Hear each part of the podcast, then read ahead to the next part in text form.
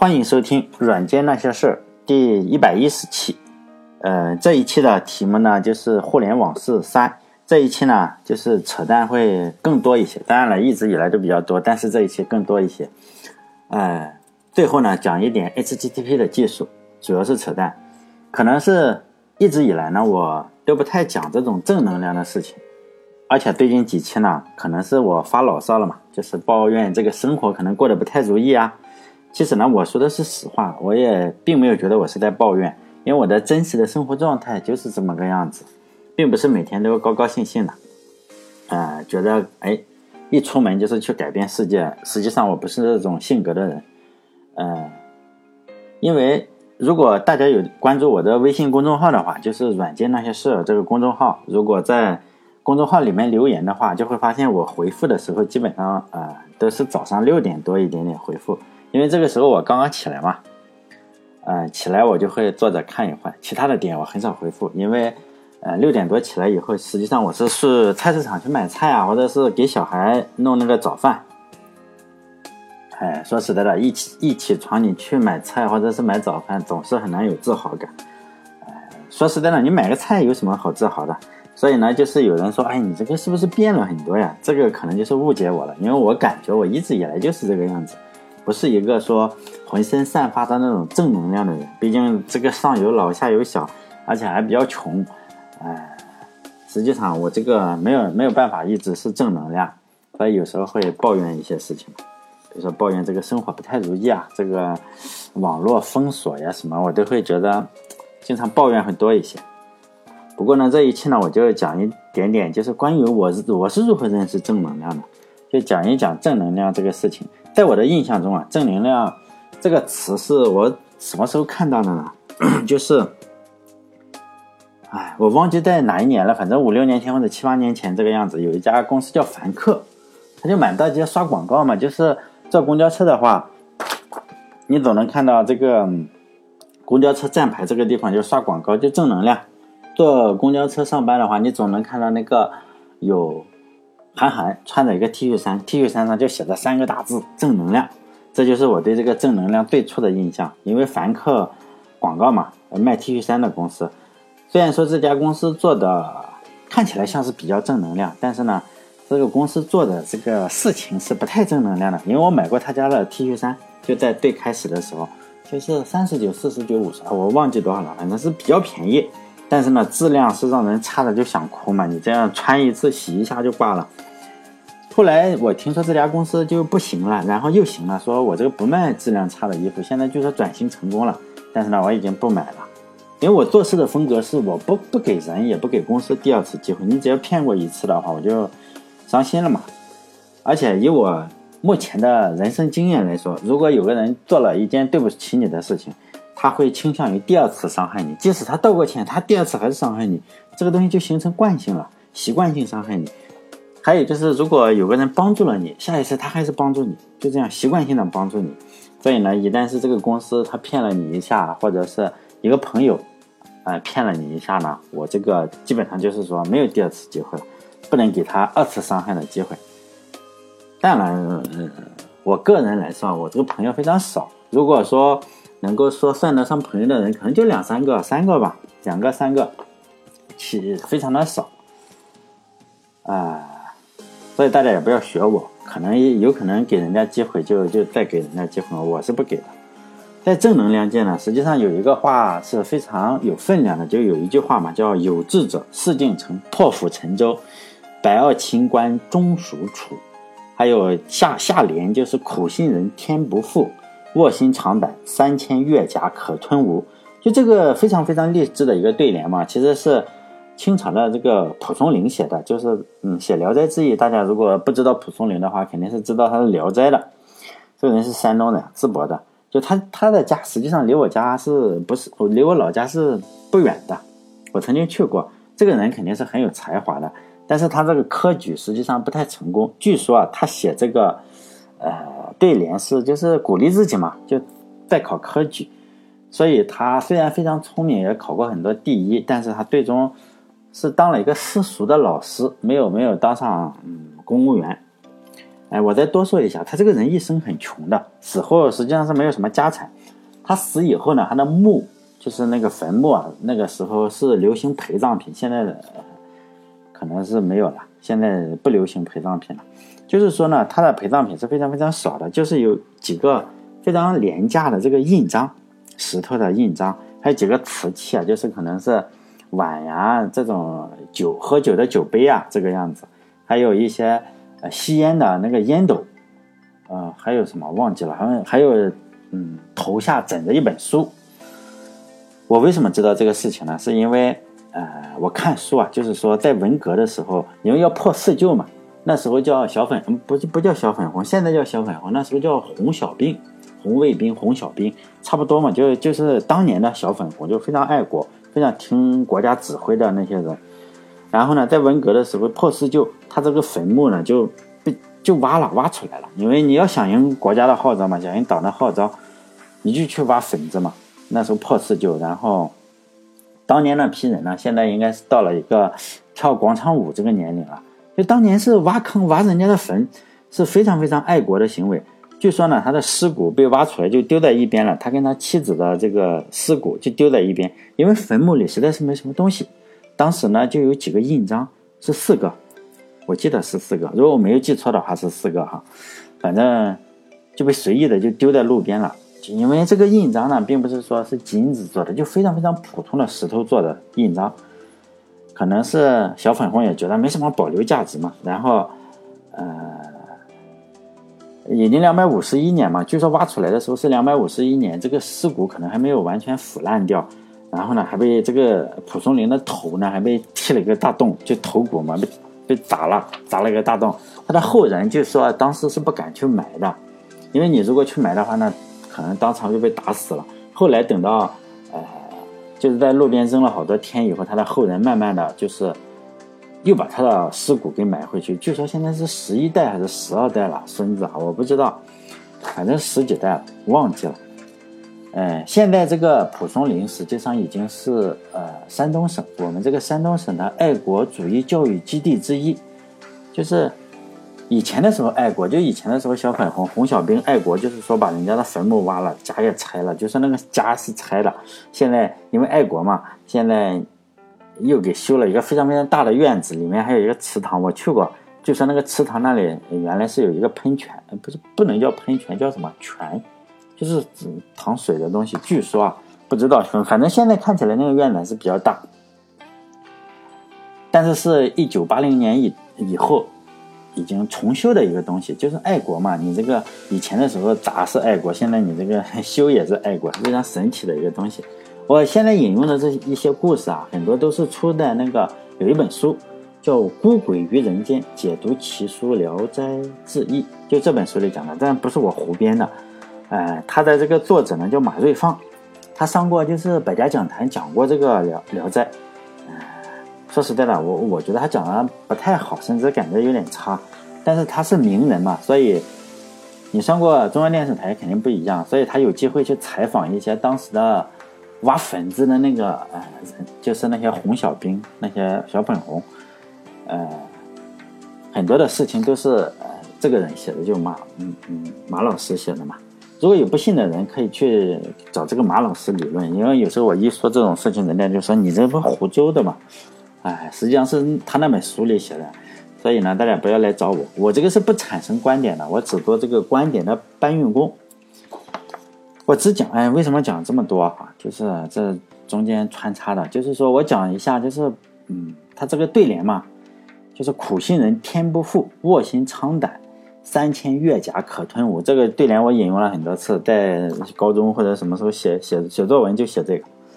这讲的谁呢？其实是越王勾践。勾践是个什么人呢？就是成功，非常成功了嘛。最终打败了这个吴王夫差，就成功肯定是成功了。但是这个成功呢，类似于是百度在中国干赢了谷歌，还有这个优酷呢，在中国干赢了 YouTube 这样的成功。我个人认为这完全不是一个正能量，而是非常大的负能量。勾践这个人呢，呃，实际上这个人他就是为了迷惑吴王夫差嘛，还吃了一口这个呃。吴王夫差的这个大便，想必大家应该知道这件事情。人家也不是逼迫他吃，他主动吃的，非常的重口味是吧？哎呀，对战国时期嘛，这个当时在战国时期那个年代啊，这个人的底线还是非常非常高的，比现在的人要高很多。呃，比如说两国打仗的话，如果你一个呃国家出现了饥荒，比如说出现了蝗虫，或者是大旱，或者是水灾，你这个是没有粮食的嘛？首先，这些战国期间就是说咱们打仗归打仗，现在因为你那出了事情嘛，咱们先救灾，就是先要救一下灾。因为那时候讲你你是君子的话，你就不会在对方这个国家就是非常虚弱的时候打击对手的。比如说晋国嘛，晋国就非常连年大旱，那时候可能是。也没有什么南水北调啊，或者大旱也没法人工降雨，就大旱就旱着，因此呢，庄稼是没有收成。晋国和秦国之间啊，矛盾是非常非常多的，两个国家哎互相看不惯。但是呢，这个秦国就晋国已经遇难了嘛，就是没有粮食吃，要饿肚子了。秦国就觉得还是把粮食送给他吧，就通过这个渭河，现在咱们这个渭河，以前的时候不叫渭河。就是运给，也就是运给晋国，这就是著名的泛舟之役啊。泛舟之役就是好几百里，可能是有夸张啊，反正是运了很多粮食。但是这就说明这个那时候的这个人的品味嘛。比如说到了这个吴国跟越国这个时候，呃，越国首先是闹了饥荒，就是这个勾践这个国家闹了饥荒了，跟吴国打仗嘛，人家吴国说先救济你，等救济你。但是这个饥荒旱灾，你不一定出现在哪国，结果又到了这个吴国闹这个饥荒了。这个哥哥不但不救，就是说我没有稻子了嘛，稻子这个粮食没有种子了，你可以借我点种子吗？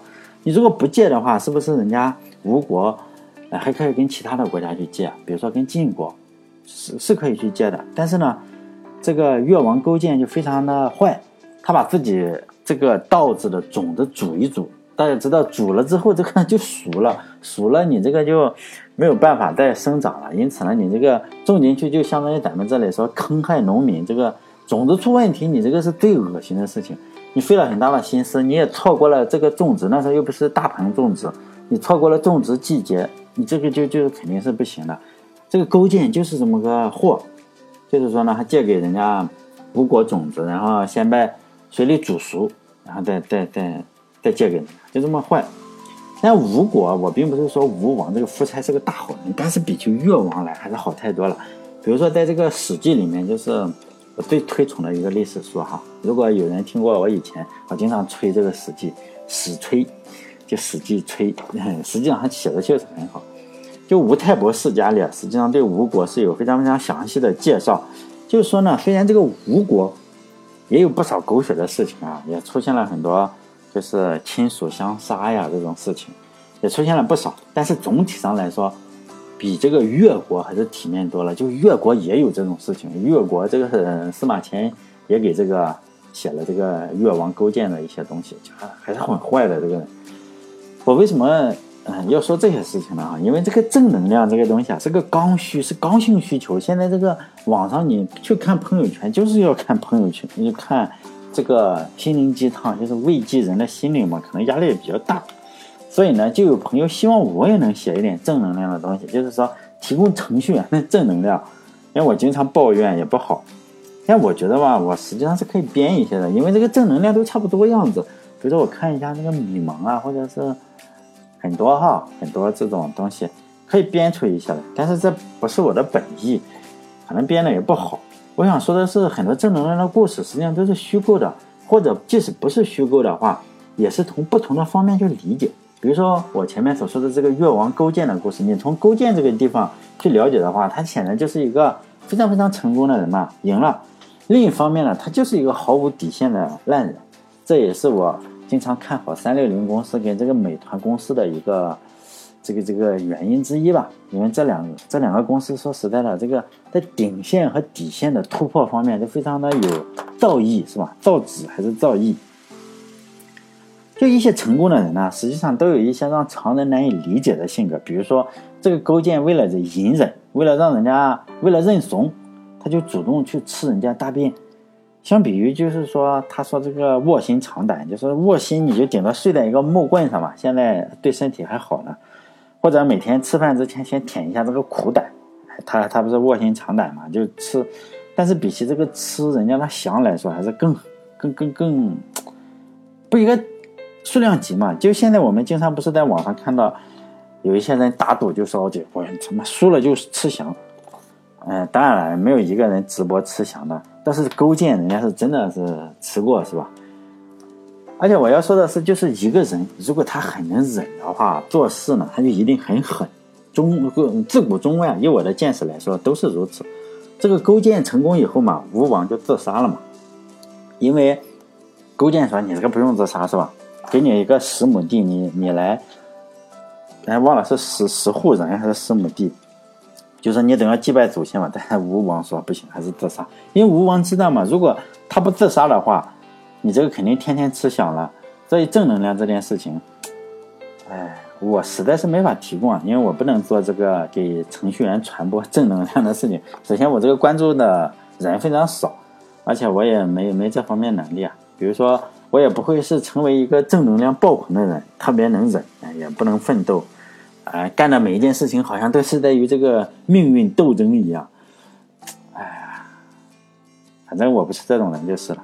但是如果大家现实中遇到了这种人，最好是还是离这种人远一点，因为你要记住一件事情：一个人能忍，做事呢一定很狠。永远不要相信一个自己主动吃翔的人，对自己狠呢，他对别人肯定也是狠。如果对别人就更狠。如果你不这样认为的话，那我问问你，就是很多人就是喜欢偶像嘛，比如说不管这个人是唱歌的偶像还是跳舞的偶像呢，idol 是吧？现在比较流行的名字叫 idol，这个 idol 呢，还是专门传播正能量的这种偶像，他们肯定是有几千万或者几亿的这个粉丝，几百万、几千万、几亿的粉丝里，你想想，你如果觉得这么好，但是你最好想一想，你他妈的算老几啊？是不是？就算。你的偶像正能量再爆棚的话，分到你身上那也是毛毛雨。人家也许只是用你来赚钱，而不是真正的喜欢你。当然，有些人会反驳我，但是我的观点就是这个样子。这也是我对正能量的看法，好像是也有点不太正能量。我说这些呢，就是对我来说是很重要的，因为我没有办法做到对所有在我公众号留言的人，就是说置之不理。实际上，我还是大部分回，实在是有一些，实在是很。很搞笑的，我就实在是不能回，因为总有一些关注我的人跑过来说：“你这个这一期啊，这个负能量太多，哪个意见呢？你这个是不阳光，你又开始喷人家百度，或者是又又喷这个哈，这个网络封锁，网络封锁有好处，竟然有人这样说。所以呢，我。”要说清楚嘛，我对这个正能量的看法，我也不是一个说是没有正能量我是活不下去的人，我大概还能这样，就是有正能量也是这样，没有正能量也是这样，大概每天都是这样活下去的人吧。但是我不会做成一个说，啊，为程序员提供正能量的公众号。你可以去做什么？有人觉得不爽，你自己去做嘛。好，剩下的时间呢，我就再讲一点点 HTTP，就是说我们不管。如何强调 HTTP 的重要性呢？说实在的，都不算太过分，因为 HTTP 这个东西啊，是目前来说最重要的协议之一。如果我们用浏览器打开网站啊，那些图片啊、新闻啊、音频啊，实际上都是用 HTTP 来完成传输的。如果你现在正在听这个音频的话，或者在公众号上看我的文章，或者在我的那个小个人微博、个人微博、个人网站上看文章的话，就是使用 HTTP 协议，当然我的网站是使用 HTTPS，但是这是后来的事情，以后嗯有机会再讲。就是更安全的 HTTP，在 HTTP 发明了以前呢，人们是怎么来传文件呢？是用 FTP，因为在最初的阿帕网上最常用的三个协议就是 Telnet 电子邮件，还有 FTP。如果有人用用过 FTP 传文件的话，就会觉得。是相对来说比较麻烦一些。比如说，你有一个比较好看的文件，你要分享给你的好朋友。如果在没有 HTTP 之前呢，要怎么做呢？很可能流程就是这样：你先要把这个分享的文件上传到一台运行 FTP 的服务器上。我们就回到以前，回到一九七几年的时候，一九八几八八零年初的时候，你只能上传到一台 FTP 服务器上。然后呢，你拿起电话。啊，那时候还没有手机，只能拿着这种电话。你告诉你朋友说：“哎，我我要分享的这个文件这个目录，呃，这个这个主机名是什么？然后你告诉他 IP 地址，然后你还得告诉他该目录里哪个文件夹，比如说 Teachers 这个文件夹里面有哪个什么文件，比如说可能是一个什么什么什么点 AVI 的文件，就非常非常的麻烦，因为没有一个好方法，实际上把这个文件分享出去。但是有了 STTP 以后呢，这个资源就相对来说比较容易定位了。比如说我现在有一个个人网站的话。呃，我上面是有一张呃，名为什么什么的文件，比如说一张图片吧，比如说美女的图片，点 JPEG 这种，呃，图片，它肯定我只要这样输入这个网址，它肯定就能够定义到这个呃叫什么资源，因为有了这个链接呢，就可以找到这个资源，而且这个链接是独一无二的，你们在我的网站上当然是独一无二的，因此呢。我们如果，我相信所有人都看过这个 HTTP 这个链接，就是它分三部分。第一部分最基本上就是这个 HTTP 点一个冒号，不是点冒号，或者是 HTTPS 冒号这个东西。嗯，这个呢就是说，它叫什么？它叫 Scheme，就是说叫叫我也不知道叫什么，它翻译成中文我不知道叫什么，它叫 Scheme，也有一个编程语言叫这个什么 Scheme。嗯，这个在在。IFC 中呢，它就是叫 scheme，可能叫什么框架啊，或者是，啊，不能叫框架，我不知道叫什么啊，它就叫 scheme。然后，它这个 HTTP 协议实际上是基于 TCP/IP 的，这个诞生的时间呢，啊，实际上是不太久远，在一九八九年的时候诞生的。它诞生的是在一个欧洲一个专门研究。我也不懂研究什么东西的组织，反正看名字呢是可能是研究一些原子啊、粒子啊、高能物理这种东西，因为它的名字叫欧洲核子研究中心啊。这个里面有一个研究员叫 Tim 李博士，他是搞出来的 HTTP，是就一九八九年的时候。嗯，最初的想法呢，他就只有一个想法，就是如何把这个一个文本文件从服务器上取回来，不要像 FTP 那么麻烦。所以呢，最初的版本它只支持什么协议？就只支持文本协议，并且呢，这个 HTTP 当时只有一种方法，就是 GET 就取回来。所以大部分的网站呢，现在大部分的网站仍然在支持这个呃零点九版本，就是它最初的这个版本。我们可以用 Telnet 这样登录上去，然后你 GET 呃 GET 一个东西，它就 GET 下来了。现在这个零点九版本大部分都写都支持，为什么支持呢？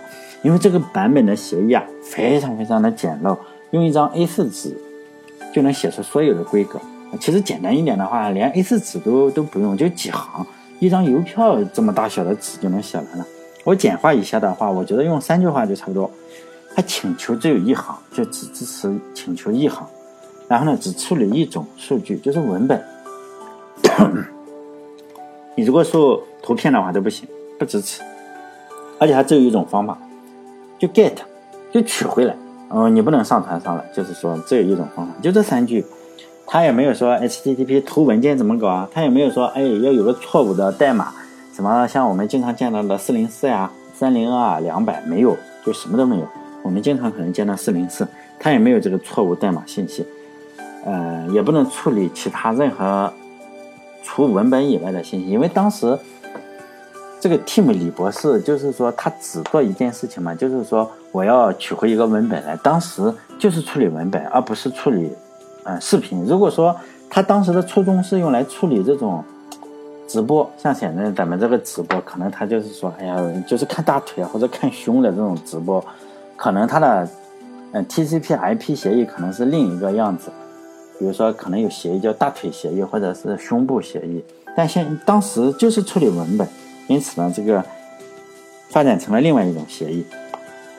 就我说的这三句，那最后说一点，就是说。如果实现一个呃支持 HTTP 请求的 Web 服务器难不难？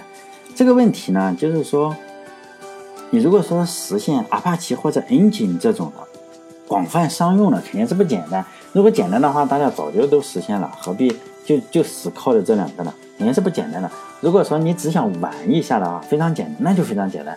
如果我们在 GitHub 上去搜一下，就能搜出几百个、一两千个这种。爱好者、初学者实现的这个 Web 服务器，包括现在你任何一个静态网的博客，或者是任何的一个 Web 框架，他们都有一个非常简陋的用来测试的 Web 服务器。就能够呃支持这个 HTTP，可以如果有兴趣的话，可以找来看看，还是挺有意思的。首先它不难，但你做成高性能的难，就是说你可以随便找，非常非常多。嗯，甚至学网络的人经常会有这种作业。我觉得我那时候上研究生的时候还是什么时候做过这种作业，就实现这几个请求你可以搞定。因为我上一期的时候就讲了一个 HTTP 二点零，还有这个谷歌出的这个 Speed 协议，结果呢就有人留言让我总结一下重要的知识点。因为但是这个我是办不到的，因为 HTTP 二点零的这个 RFC 大概是一百页，打印出来是一百页 A4 纸，这个 Speed 协议呢打印出来就五十多页还是六十页。我是上班的时候是必须要做，因为我在一个呃程序员嘛，又做相关的，也也我不想管。只是我们做网络，我跟这个 HTTP 还是离得比较远，因为我我们是做 TCP，嗯，就做路由器的，还是做 TCP。但是这些协议要懂，你说我有没有懂？实际上我看完了，你说我是不是全懂了？那肯定是不是全懂。如果你要全懂的话，这一百五十页加起来，你可能要读个三千页或者多少页的辅助材料。所以啊，我个人觉得类似的问题，一旦是一是超出了我的认识水平，第二来呢，我觉得没什么意思。类似的问题还有。就是说我如何读懂这个 Linux 源代码，还有如何读懂这个 Python 的源代码。有些我就就问了一下，我说你你会不会用 Linux 啊？他说他连这个命令行都不懂，都不太会用。或者 Python，我说你读 Python 的源代码，那你会不会写 Python 软件啊？也不会。实际上这就是不行。为什么呢？就是说你如果连使用 Linux 都不会使用，连 Python 代码都不会写的话，你读源代码肯定是读不懂。如果以后我要是开网站的话，一定是不能出现这种问题的，就因为这种问题，我个人感觉还是太蠢了，所以很多人问我问题，我没回答的都是这类似的。你问我如何读 Linux 的源代码，这种问题说实在的，就类似于什么，我如何追上汤唯是吗？讨论这种是没有什么意义的。好了，这一期就到这里，欢迎大家嗯关注我那个微信公众号，叫软件那些事。是六个字，软件那些事儿，而后面还有个儿字的啊。好了，这一期到这里，再见。